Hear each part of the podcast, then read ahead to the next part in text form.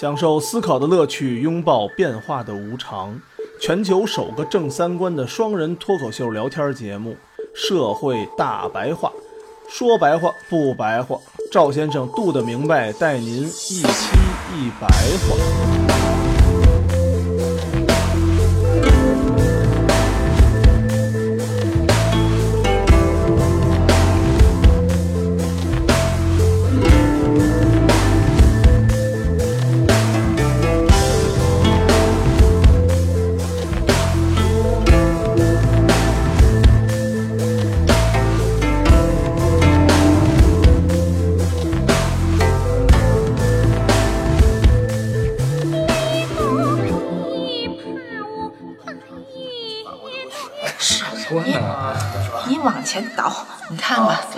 都不一般，但不同就是说，他们认识到了中国社会的问题，那么实现了无产阶级的一个真正的翻身。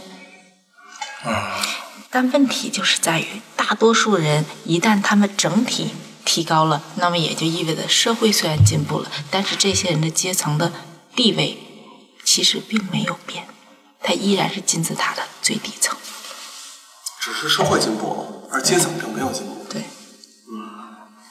他差三级还差三级。一样的道理，所以我们说到这个文化审美的问题，以前的最顶层的这些人，他们能够意识到，现在这些人还是能意识到，底层的人他意识不到，他想再通过以前的这种努力，说我跻身到上一个阶层去，这个非常难。他能够，但只能够是通过教育。那就是其实我们抱有一个想让这个整个社会的审美都往上提，其实是不太可能的，是吧？这个不可能，至少目前的情况下，大多数人是不可能的，只有少数人能够实现这个鲤鱼跳龙门。所以大家都想报美术班嘛？这个途径本身就是错的。美美术班是错的。对他就是大多数人认为我可以提升，但当大家全报美术班的时候，你们就全停留在最底层。那那怎么能跳出去呢？学美术史，这个一定是私教课，就像以前私塾一样。当你走向一个大众的课堂之后，这个东西就意味着它本身已经是降了规格的，已经是一个工业化的产业链了，是吧？对，因为我以前看到一个那个访谈，就介绍丰子恺的外孙。丰子恺东西画挺不错的。对。他的外孙就是说，嗯，学物理还是学什么？具体我忘了啊。当时非常感慨，就在于他的兴趣爱好非常广泛，而且总是心血来潮。嗯。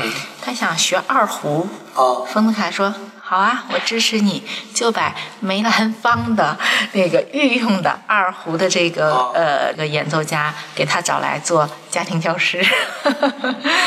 然后他想学画画。”他的外公丰子恺本身就是教育家、翻译家、文学家、画家，他的外公直接就教了。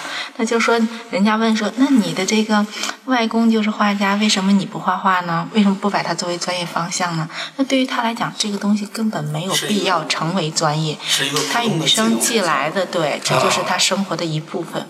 他想学音乐，人家能给他找来最高规格的一个呃这个老师来给他当家教。那么对他来讲，他的兴趣爱好，他选择的这个专业方向，可能根本不是他生活中信手拈来的，而是说我可以投入更多的精力去学习的，对，需要去学习的。而那些对他来讲太轻易就能够获得的，就没有必要成为专业方向。并不是所有人都可以的。是的，所以这就是我们说的大众和精英之间的区别。大多数人是不可能晋升到精英阶层的。好悲惨，但是这个结论啊，本身这种分阶层是一个好事儿，还是一个不好的事儿呢？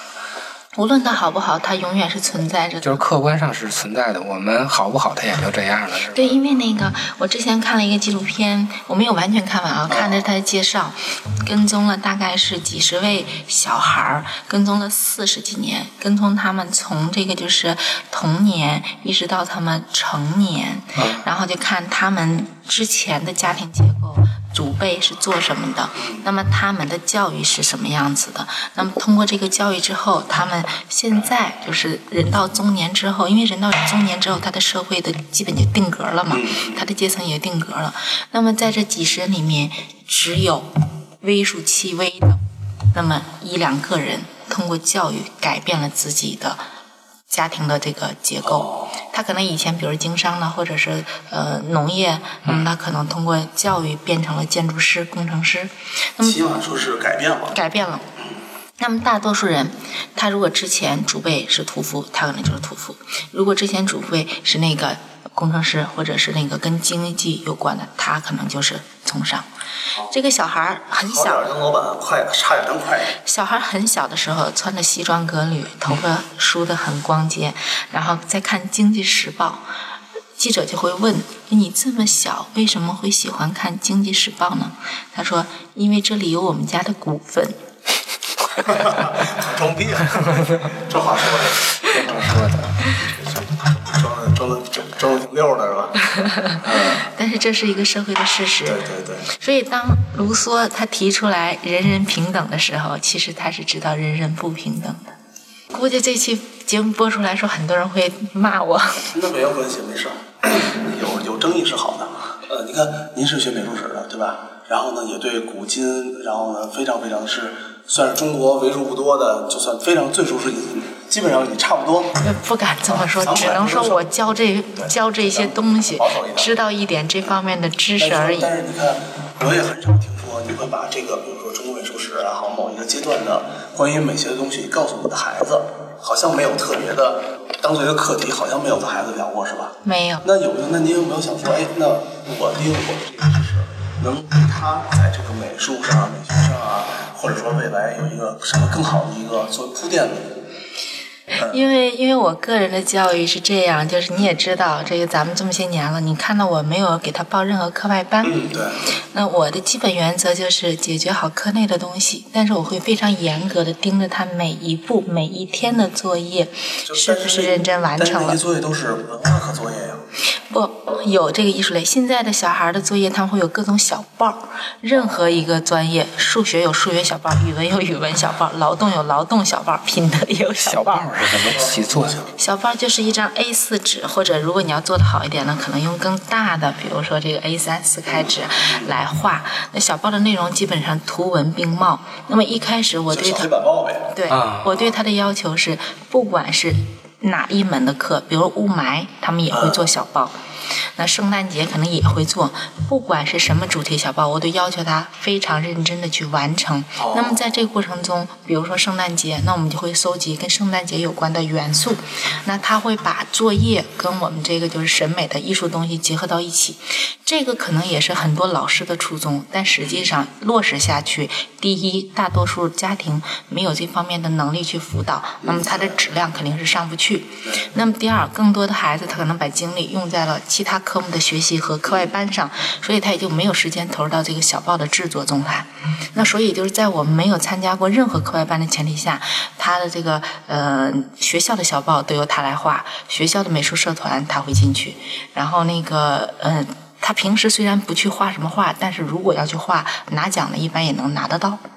这就是一个，这就是，这就是呃，平时日积月累，你从一年级开始给他打这个基础，养成认认真真去做某某每一件事情的习惯。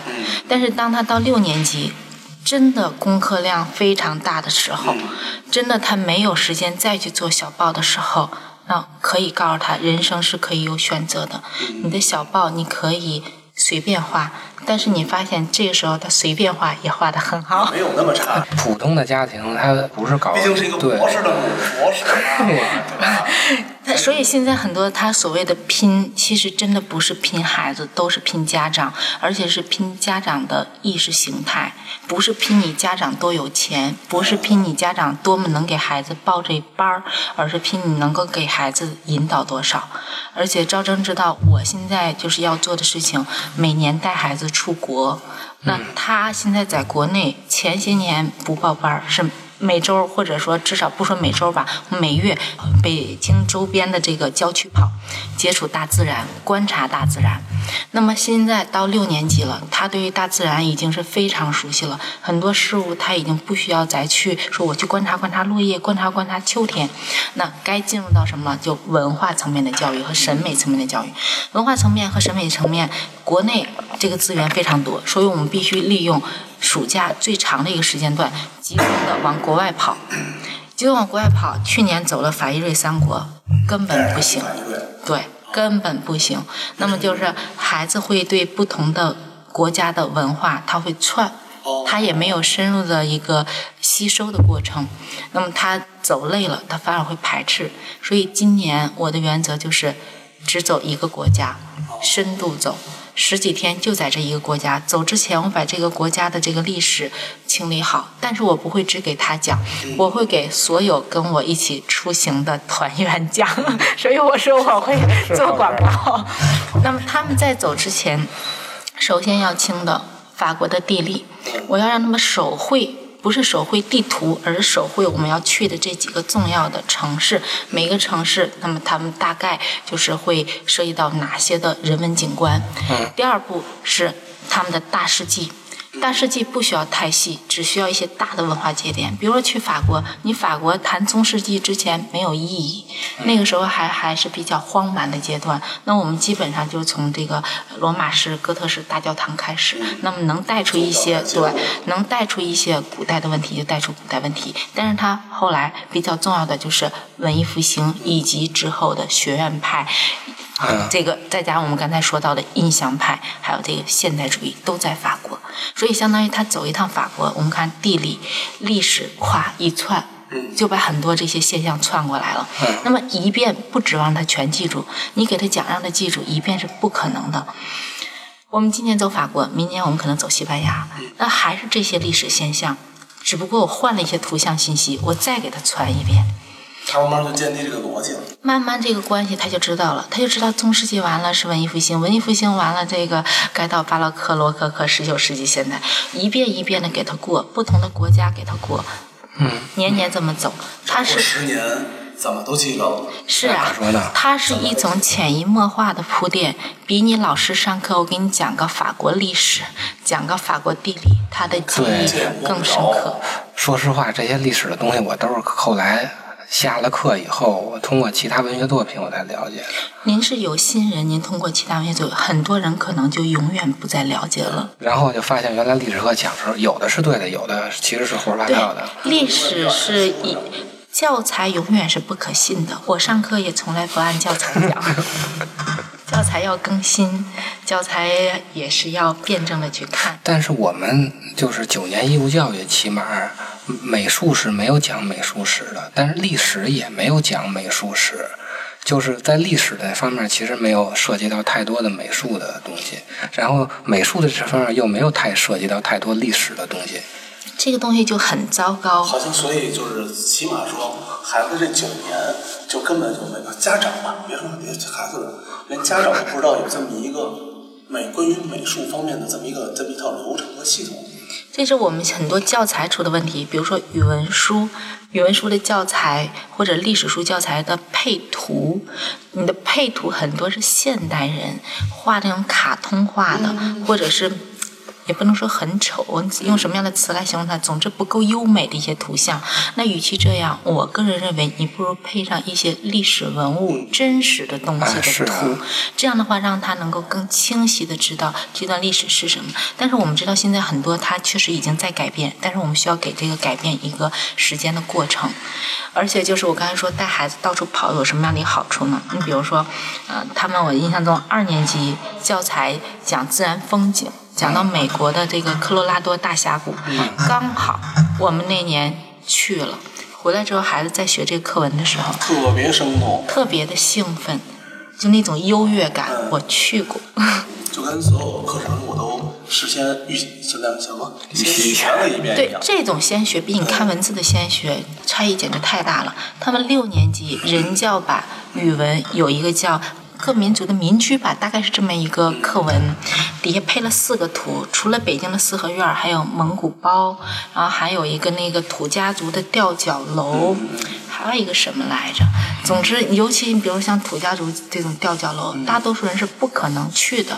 那么刚好我们去年去湖南去张家界，然后在那个凤凰古镇那儿，然后就讲到那里面。嗯，土家族的吊脚楼。那么他看到了之后，那这种亲切感，他在学这个东西就不会是说有心理内心的排斥，因为他没有距离感。所以我们说审美教育一定是生活深入到生活的每一个细节的，这个是要靠经济基础来堆积的。所以就我们一再强调，有的时候知识它确实是不得不分层的。你说说这个，小学就这么费劲，这咱要上到高中，这讲个什么月亮什么的，对吧？一直想保持这种，哎呀，讲这个我就摸过，而且多数的家长啊，他都自己都并不想知道教小楼到底在哪儿，到底啥样，他根本就不在乎。我觉得这多数人的一个心态吧。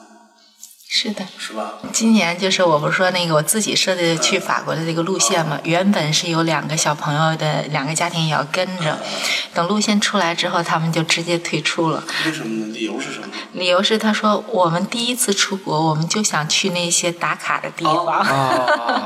说你的这条路线太文艺了。没有没有什么打卡的地方。还打卡。但是我觉得大多数老百姓其实还有审美需求的啊。他在拍照片的时候，他也会揪着花啊，或者一些摆一些造型啊。他只是方法上，审美的需求也是分层的，也是分层的，是吗？是的，这个是没有办法。说这话，我我觉得很容易找骂，所以我澄清，我也是通过教育跨越阶层的。啊，是哪儿？黑龙江齐齐哈尔，对，连省会都不是，连省会都不是的一个小地方，是吧？对对对。咱们中国大概。这个审美的发展路线到底是什么样的呀？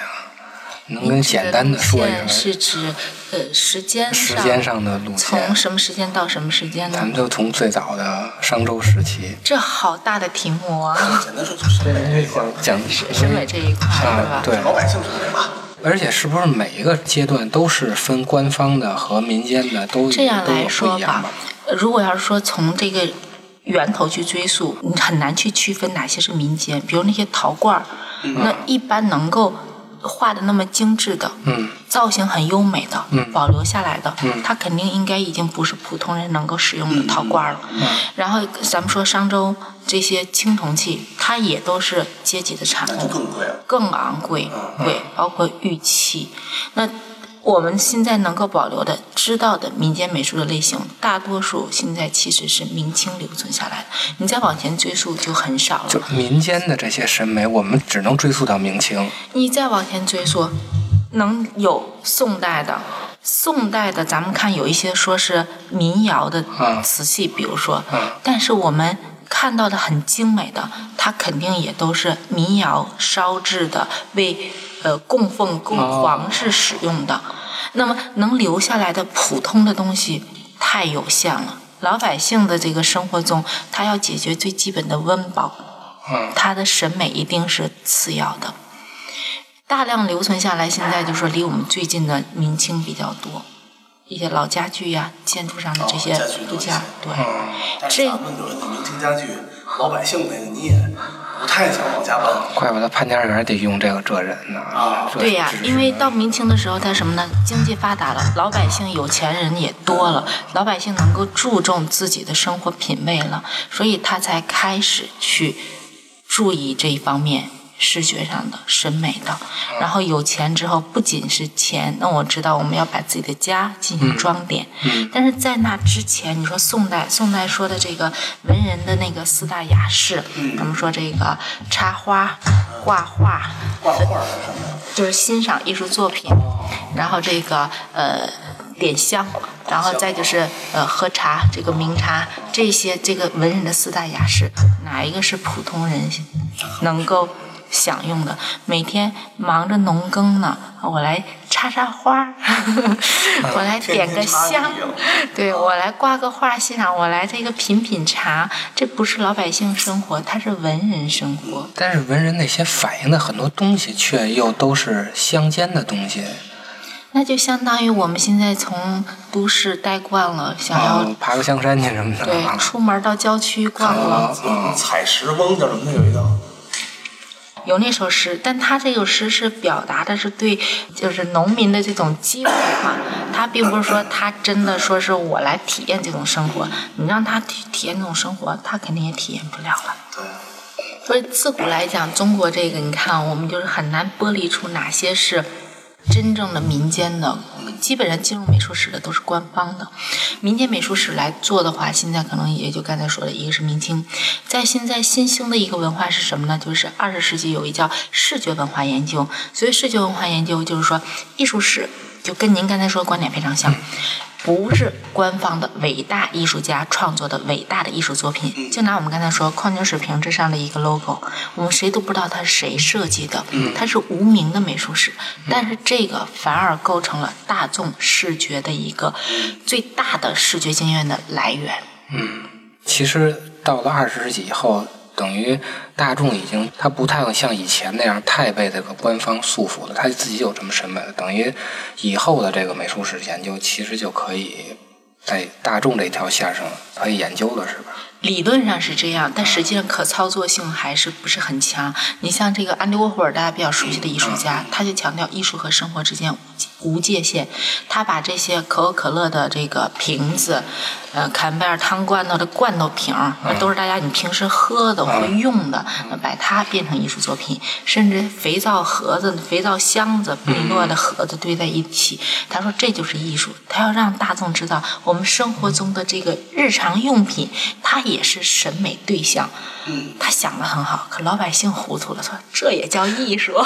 所以，所以有时候我就特别的，我反而现在我就觉着，城乡结合部那些什么黄焖鸡米饭呀，什么那个沙县小吃啊，那些牌子排成一溜儿，就是特有的一个中国的美感。有时候我看，我就觉得挺好看的。它是一种文化，但是文化跟审美不见得必然联系。我们说它这种流行文化，不见得一定说流行文化就是优美的。所以安迪沃霍尔他做的那个好多丝网印刷效果的人物肖像，很多人是接受不了的。他并不觉得？对。弄弄一套，对，而且还有一个它隐藏的，就是它跟一般的我们说就是这个黄焖鸡米饭这些商业文化，它为什么不一样，能拉开距离？因为它里面有思想，它的思想在什么呢？你看，所有的选择的这些人物形象，或者是名人，除了名人之外，其他比如说猫王这些形象，毛泽东这些形象，它是什么呢？跟死亡有关的，跟革命有关的。哦，还有这么一深层。玛丽莲梦露很早就去世了，猫王也是啊，对呀，他们都去世很早绝对不止这样。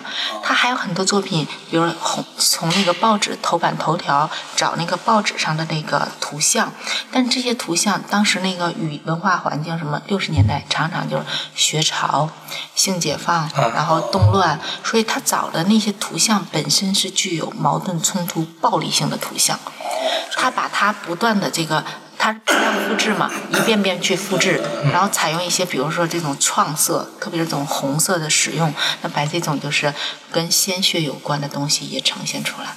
所以大家看到了它的商业性，看到了它的这个视觉上的好看性，但它里面隐藏的一些东西呢，有人是不知道的。百分之九十九都不知道啊。所以看着好看的东西背后，我们挖掘出来，他为什么能成为艺术家？为什么别人做的好看就成不了艺术家？那您说那嗑瓜子儿那个算不算艺术家呢？艾薇薇也是一个比较能够嗯经营文化的一个人，说的多委婉啊！所以我说我们这一期节目应该是我们做的最正的一个节目。逮谁您看不惯，您可以直说。都我们都直说。对，你看他做的有一个作品，就是拿新石器时代的陶罐儿，就是陶罐儿，这个这个东西本身它是新石器时代的一个标志。因为新石器时代和旧石器时代标志有两个，第一是石器从打制石器变成磨制石器，我给它再加工，然后再一个就是陶器的生产。所以他拿了这个史前的一个陶器，但他在上面贴了一个可口可乐的一个 logo。那么也就是说，中国最远古的。然后西方很现代的东西，他把它拼在一起，然后一个文化的强势和呃，就是相对的弱势，远古的和现代的，脆弱的、易逝的，他把这些元素给它交织到一起，他永远能够找到一个噱头，让自己能够被人们识别出来。噱头是重要的。其实我感觉这种东西我也能干呀。是啊，你做你也成为艺术家，人人现代艺术，特别后现代主义艺术，它的一个基本原则就人人都可以是艺术家。但是我要嗑一堆瓜子儿，就没人理我；他找一堆嗑瓜子儿，他就火了。这就是谁是到底是先有艺术家的身份，对我我才有艺现在就术现象，还是有艺术现象？我就比较矛。矛盾。那他是现在已经有这个身份标签了，他嗑瓜子儿，他那个瓜子儿是值钱的。那他从零到一的这个过程是怎么来的呢？那就是我们说，还是需要一个呃，怎么说呢他？爸呢，他爸比他横啊，爱情爱情，哎，对对呀、你得再把他爸这么混，对，还得往前倒。说实话，还得往前倒就就没有具体的。好好多还有人呢吧？现在，呃，这个我也没做过个案研究啊哦，但是好多事情是这样，你一往前倒，你会发现很令你惊讶。就我刚才不是说这个四王的问题吗？嗯四王你要往前倒，他们祖上，我们刚才说他是清初的艺术家，往上追溯，他们在明代那个官，就是他们祖上的官儿，到明代首相。啊，就现在相当于部长了这样很高了，啊总理类似那种地位。啊。你当个部长还了不得呀？那部长那才非常厉害了。对，所以他们的这种文化上面的话语权是一般人不能够拥有的。按说明代其实那个中央集权非常的严重，但是像文化的这个话语权，它这个权利还是不容易改变的嘛。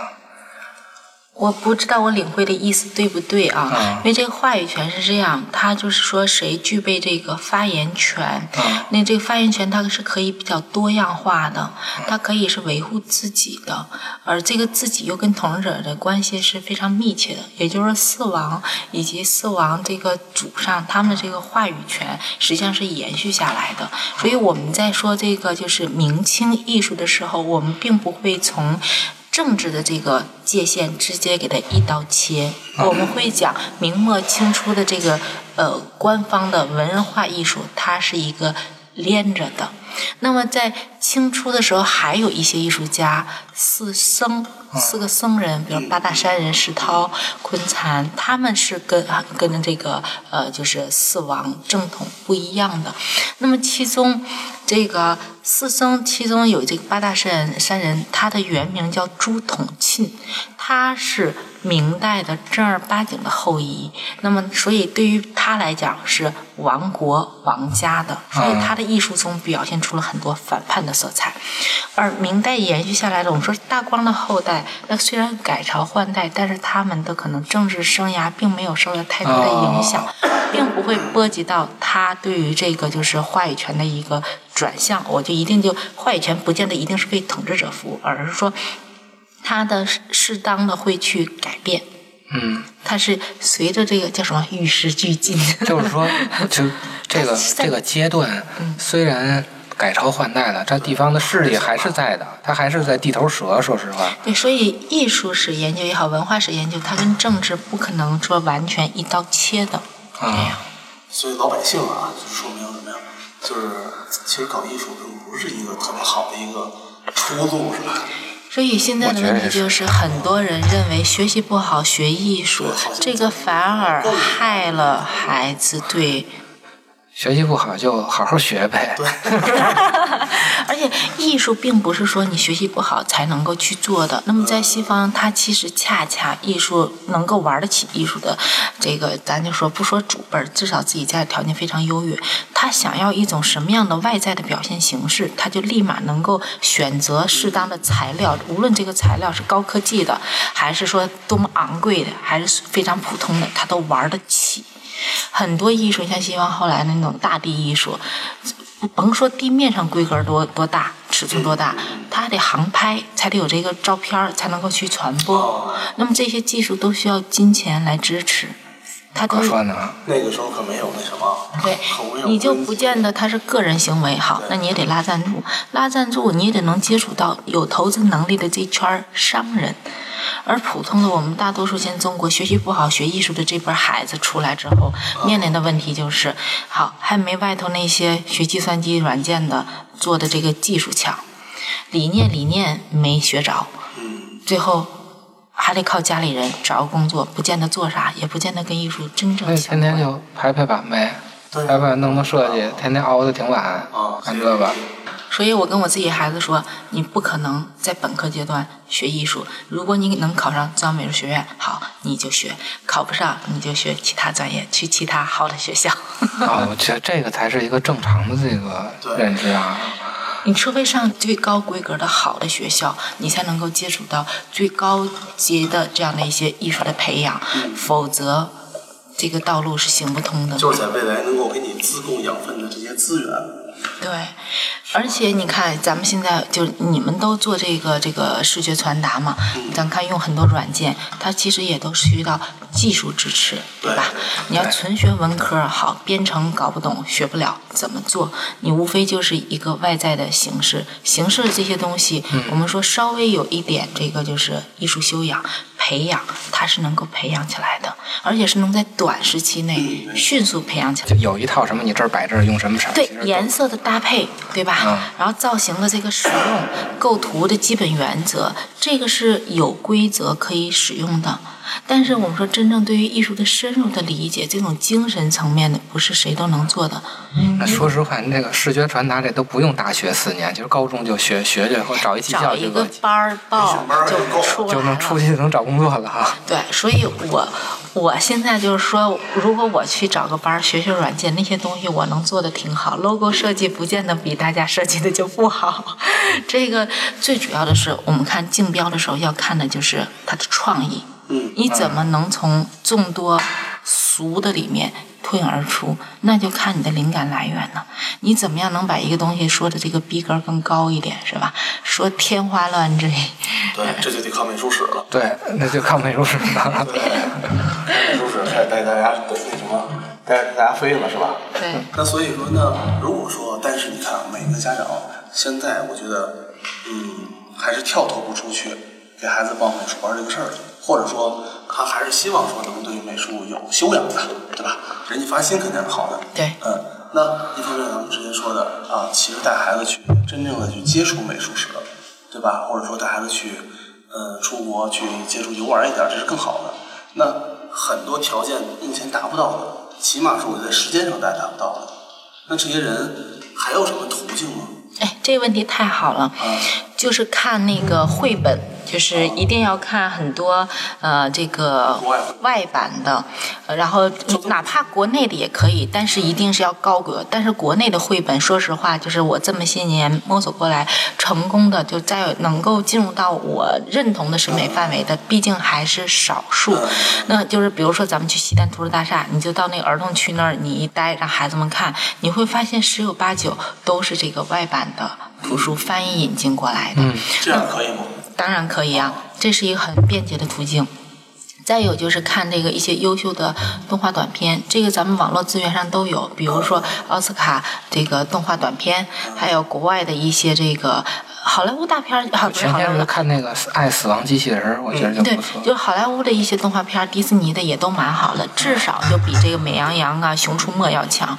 所以当初我们孩子小的时候，我给他一个基本原则：看电视可以，看动画片没问题，但是不准看美羊羊和熊出没。如果看这个电视直接关，但你要看其他的，我给你选择。也就是说，审美是家长要做到一个把关。对，但是您说这个《喜羊羊》和《熊出没》，还有那个光头强什么的这么火，是不是恰恰是因为就是普通的家长根本就没有这方面意识，所以才导致最不好的这个东西最后变成一个流行文化了？因为那方面的资源太少了，他们没有时间和精力去筛选。对，有多少家长说能带着孩子去电影院去看这些呃好电影，或者说去有这个意识，我们去挑一些国外的优秀的动画短片来给孩子看。那如果这个是一个随机筛选的过程，那为什么恰好筛选了一个最不好看的东西呢？它绝对不是随机的，它一定是中国广电局，它要限制外版动画在中国发行的这个数量、时间段，所以就是美羊羊那个资源比较广一点。对，它要推国产的东西，然后包括这个那叫什么“大头儿子小头爸爸”呀，就类似这种国产的东西，它一定是黄金时段，它一定占的比例更多。那么它在限制外版进入的同时，实际上。无异于就扩大了国内的，那么你不能说国内的完全就不好，一定是有好的，但是这个好的的产出它的量少，那么它是一个小众的先锋的群体，小众的先锋的群体，它能不能拿到央视的播出的资源？它可能没有这个平台去对接。那个以前呃《熊出没》这个团队啊，制作团队就是在湖南，然后呢，以前我还跟他们接触过，好像我一起记不得了，是三天一集还是一天一集？哇，它特别快是吧？对，产量非常的高，最多是一星期一集就能出来。那你别，那就质量就保证不了了。那我觉得您要说咱不说别的，啥东西我觉得你一星期都出不来一集吧。那可说呢，美国的、日本的那个漫画是一星期，是一星期一集。对，呃，动画片也是一个。一个对对对对对啊，它就几页呀对，就十来页。你想想，一个动画片儿，日一个日本到现在这个体量做的动画片儿，它才能完成一星期一集。因为中国在追求中国速度这个概念的时候，它其实必然会是降低某些成本。那么这个成本，如果比如经济或者是建筑，打个比方啊，这些领域中，那它成本可能是靠人力来解决，它并不是说降低质量啊，咱们并不是说质量的问题。那么在这个比如说审美这一块儿，呃，就咱就拿这个动画片来讲，那么它大量的产出，那它肯定降低的就是审美这一块儿。对你想想，它一个光头强是一个全三 D 是吧？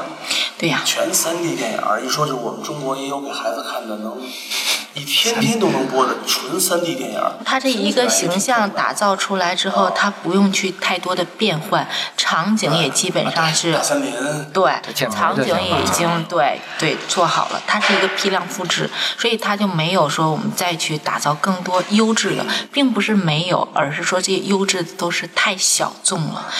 我小时候看那个什么《大闹天宫》，然后《天书奇谭》，对那上海电影什么那个动上画，海电影制片厂对，不出了好多好的动画是的片吗？，对。阿凡提什么的全倾全国之力，也就做出来这么仨了。啊，包括后来的《葫芦娃》，我觉得造型也挺好看的呀。当时这一批还有一个很重要的问题，他是要就一个是就是说对国内，再一个是要对国外，他要参加国外的很多活动。我当时在一次那个在一个那个旧货市场上淘到了一本那个《大闹天宫》的德语版，他要对外出口，要塑造一种国家文化形象，哦因为当时八十年代嘛政。治任务，它是有政治任务的，一定是，虽然我们没有这个挖掘啊，但是我们可以推测，因为当时八十年代我们说改革开放，改革开放中国要树立一个文化形象，不能再给他看以前的那个样子啊。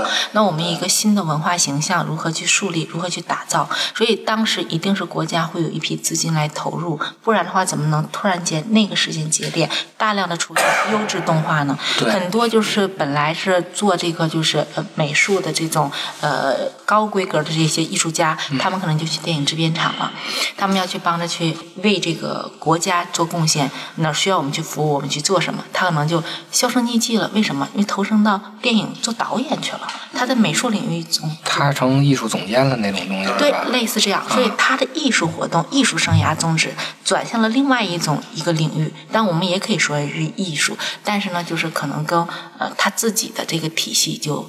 不对接了，所以当时这一系列作品结束之后，后续如果我们说这个国家重大工程没有再往里投入资金，那么可能对它就断了。所以后来就没有什么太好的了。你看那个时候的风格，还有什么整体东西，它一定是民族化的，民族化，跟鼹鼠的故事感觉是不是都差不多？对。对啊，嗯，挺鼹鼠的故事的。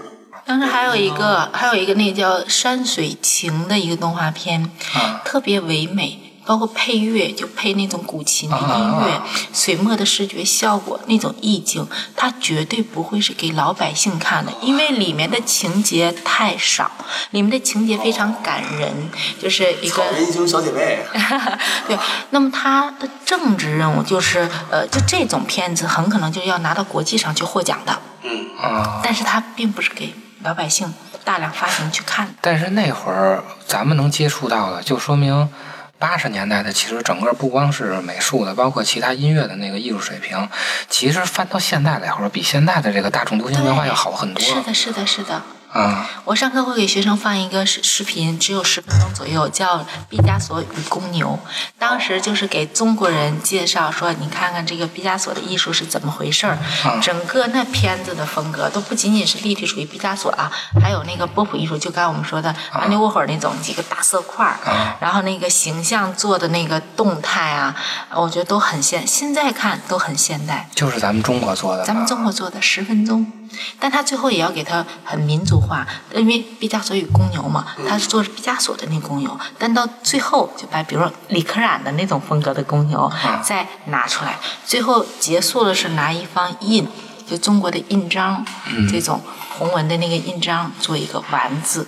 然后结束，那也就是说，它这里面整个在打造的过程中，就考虑到我们中国的受众群体，然后还有西方的这个内容，他要把它就是融在一起，这都是高端的人才能做。这都是下了功夫的。就说明这个要想出好作品，还得是集中所有的这种最高的资源去弄靠民间的话，其实出不了什么太好。民间毕竟是民间，民间有民间的乐趣，但是真的我们说，要是拿到国际上，要跟那个官方对接的话，嗯你要代表一个国家形象的时候，嗯这肯定是民间力量不足以去解决的问题。那咱们小时候还挺幸福的，看的都是倾国全国之力做出来的动画片儿，是这赶上样的那几个，赶上了哈。现在反正再看这《喜羊羊》的，又又出溜回去了，合着又。现在的就是我孩子的朋友，有的时候我们就在一起，然后可能比如到他们家去啊做客，然后他们的孩子就在看《美羊羊》《喜羊羊》这这这个熊熊大熊二这些东西。有的时候我们会表示非常无奈，你想跟他就是多说两句，说哎我们不看这个换看别的什么的，那他可能会说哎孩子喜欢这个，他不会从审美的角度去考虑，他可能只从孩子愿不愿意，他不愿意让孩子不高兴。孩子应该看啥都高兴。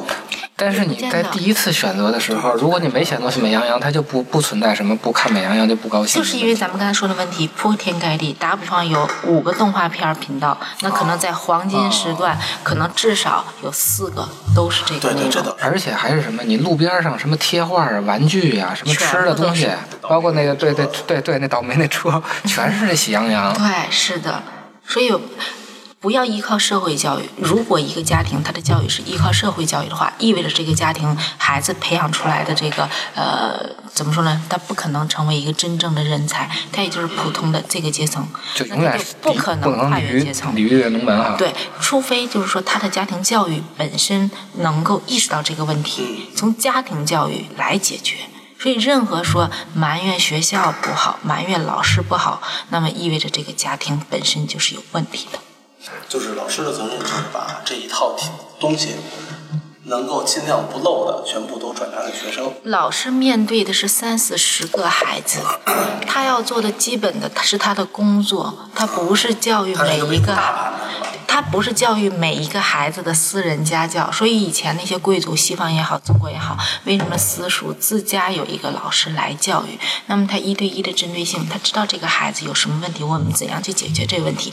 你指望着一个老师在一节课的内容，他来解决三十多、三四个孩子每一个人的问题，每一个孩子只能分到一点五分钟，一点五分钟，他怎么能解决？可笑吗？你去找老师，你去质问学校。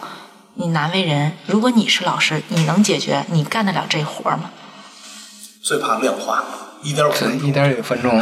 所以我觉得一直学校学的就是知识，大众知识。对大众知识。所以我们孩子每次回来，他说说老师这节课因为批评某某同学没有给我们讲课，老师这节课因为有事儿没有上课的时候，我从来跟他说，你不要指着老师，好，我们回来可以自学。他当每次抱怨说哪个老师脾气不好，每个老师不好的时候，我就跟他说，没有这个老师这个知识你也是要学的，跟老师没有关系。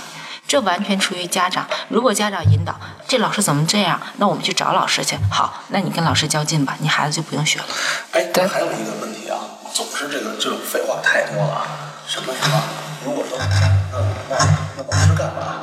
对吧？这种咱们经常能看见好多这种社交媒体上，对吧？特而且就是家长老百姓极其喜欢发出来，对啊，是吧？特别热衷。对对对对对看见这个，老百姓们都兴奋了。因为我觉着以像以前的那种师徒如父子，它其实是一种半血缘关系的。对呀，师傅带徒弟啊。对啊，但是现在？他也带俩。但是现在我们把它推向这个就是流水线了，这种那个商业化以后，其实老师的这种神圣地位已经下降了。所以一开始我们说的就是单线联系，现在关系建立好的都是我们这单线联系的。对对对，啊，都是私教。对，都是私教的。啊，以前上学没少，重新上私教。所以流水线的这种教育，其实这么看，并不是一个更好的一个教育方式，是吧？他是没有办法，对，这个是我们必须采采取的一个方案。但就是我们这里说的问题，就是家庭教育的重要性，家长不能把自己的这个责任拖了出来，然后推向社会。像您刚才说这个，那家长很多家长都会抱怨，那你老师干嘛？老师是老师是传道授业解惑，老师上课他也做了这些工作，但是老师不是你的私人家教，他没有义务解决你每一一个孩子的每一个问题，包括你孩子的安全问题，你孩子的教育那个就是学习问题，你孩子思想品德问题，他没有办法解决每一个孩子的全部问题。你这么一说，我就想到一个啊、更复杂的问题啊，比如说在解放前的咱们的那个受教育程度的人其实非常低，可能也就不到百分之十。咱们现在虽然就是把这个教育普及了以后，啊、现在识字的人是非常多了，几乎已经没有文盲了。但是就像您说的，这个老师又不可能让每一个孩子解决他自己的这种品德教育问题，那就导致我们培养了一堆识字的，但是呢，在这个形式上学方面，他没有任受到任何教育的这些人。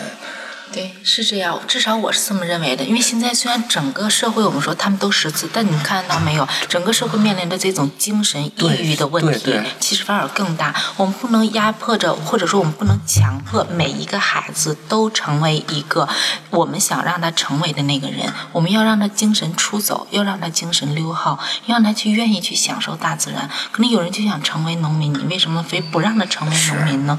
你为什么非要让他一定要好好学习，一定要成为工程师，一定要成为马某一类型的人？结果导致了他们虽然是按照这个教育体系，他虽然上来了，每天疲于奔命，在这个大齿轮之中，但是自己的精神生活没有，自己的那种孤单、抑郁是没有途径去发泄的，或者说去疏散的。这也就我们现在现代社会人们面临着更多精神问题。是有我们呀，总把这个特别粗略的归结到一个事儿上，就是没啥爱好。那如果你 真对的有爱好，这些还会这么精神上还会这么抑郁，或者说精神上这么痛苦吗？这个是一个综合的问题，任何事情的发生都不是单一的一个原因能够促成的，它一定是多个原因，多个原因根据不同的个体，它可能有哪个主要，哪个是次要都不一样。啊，我们说心理上面的疏导，他自己是不是能够就是有一个开放的心态？嗯。然后我看的书，我们说书中自有这个就是金如玉，对吧？我们看书的时候也是一个自身思想游走的过程。还有我们刚才说旅游，旅游也是一个。抽离出这种烦躁社会，然后让我们能够有空间的一个。对，然后我们再回过头来，因为你看，我们出国，大家应该都知道，就国外的这种生活节奏比我们要慢很多。大家周末的时候可能不需要再加班，我们去那个享受大自然野餐。呃，商店可能周六就关门了。你说我周六想去逛街，哎，发现人家也要休息。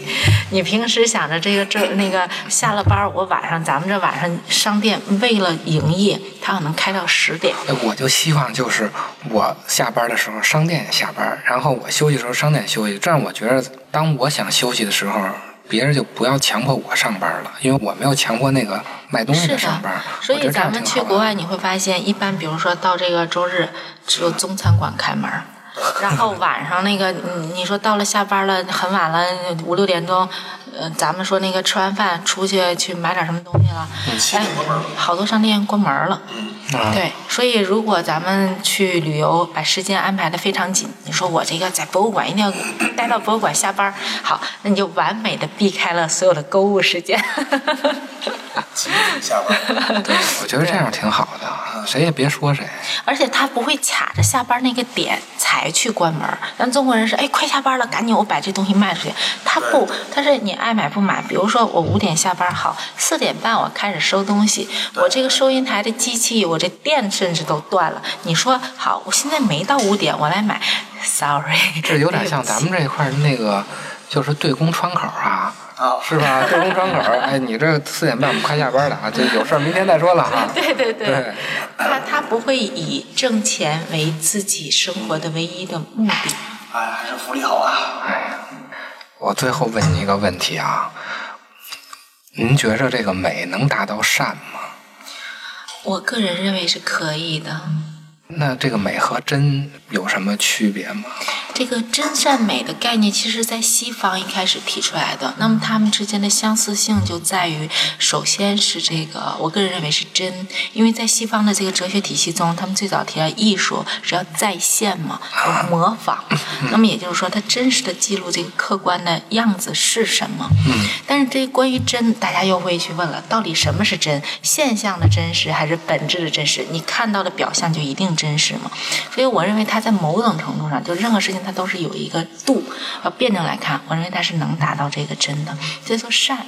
我们这个美，其实它也可以去划分。有人说美分优美跟崇高，那么有这种悲剧性的，可能不美的东西、丑的，它也可以是美的范畴。甚至说审美变成神丑，但是我们还是不能把这个概念泛化，我们还是要有一个基本的界定。那么美，它依然是在我看来以优美为主导的这样的一个领域。它区别于丑，那肯定它是美，不能说啊丑也是另一种美，那它干嘛还要区别呢？对吧？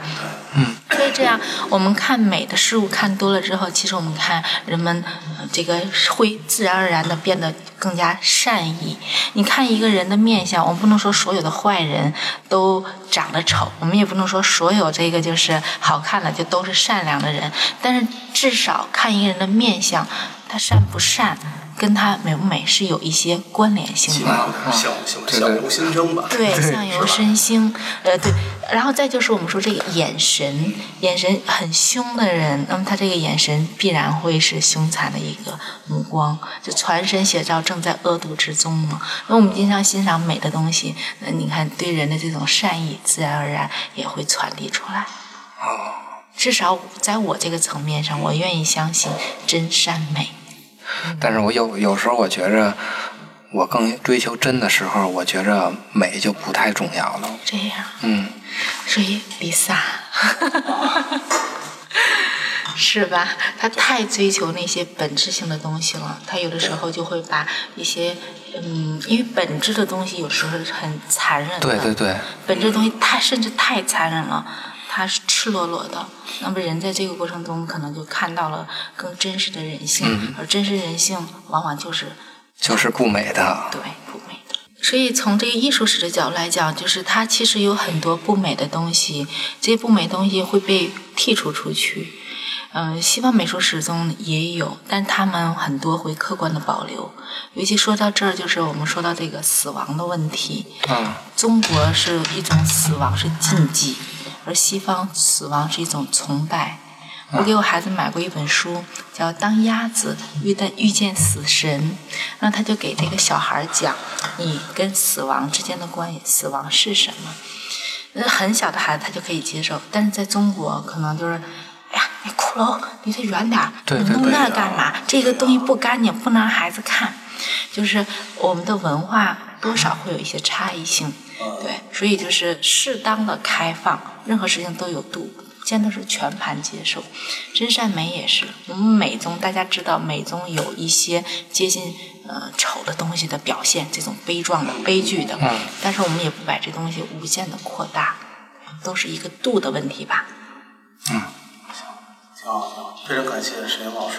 谢谢谢谢你们给我这个机会。不，谢谢，非常感谢，让我们更加的，我觉得这个专业的领域上去审视一下，今搞感觉。我还要给艺术史做个广告，我觉得还是最美不过艺术史。你知道，历史也可以使人明智，但历史看多了，你会发现那些真相真的让人会变得更加凶残。美术史是让你能够知世故而不世故，然后再欣赏欣赏美的。当你钻进去了那些残暴的地方之后，你再回过来再看看这个美好的事物。对，大家多了解了解术史。对，可以让人平静下来吧。对对，是的，是的。浮躁的社会啊，再度平静起来。历史都是勾心斗角的。是的，勾心斗角避免不了。美术史呈现的很多，你看政治题材也是这样，但它最终一旦落实到审美的时候，它就会让你感觉净化了一层。这么说，其实您跟我们上午聊的二次元有一个相同的地方，都是通过这些视觉上的东西竖的一道墙，将那个不好的东西给它剔除出去了。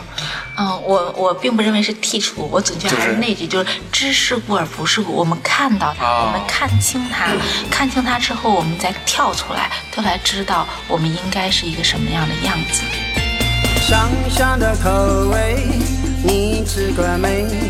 辣辣的感觉，你尝过没？王八红人的歌声，你听过没？真正的可面筋可在这呢，让你吃到真正的实惠，不一样的滋味。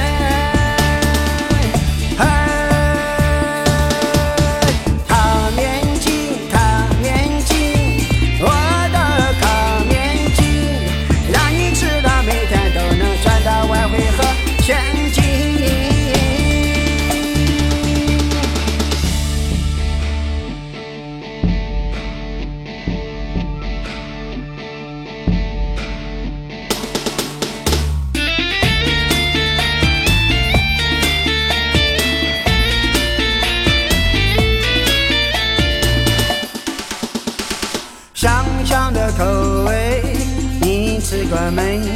辣辣的感觉，你唱过没？王八红人的歌声，你听过没？真正的卡面机可在这了，让你吃到真正的实惠，不一样的吃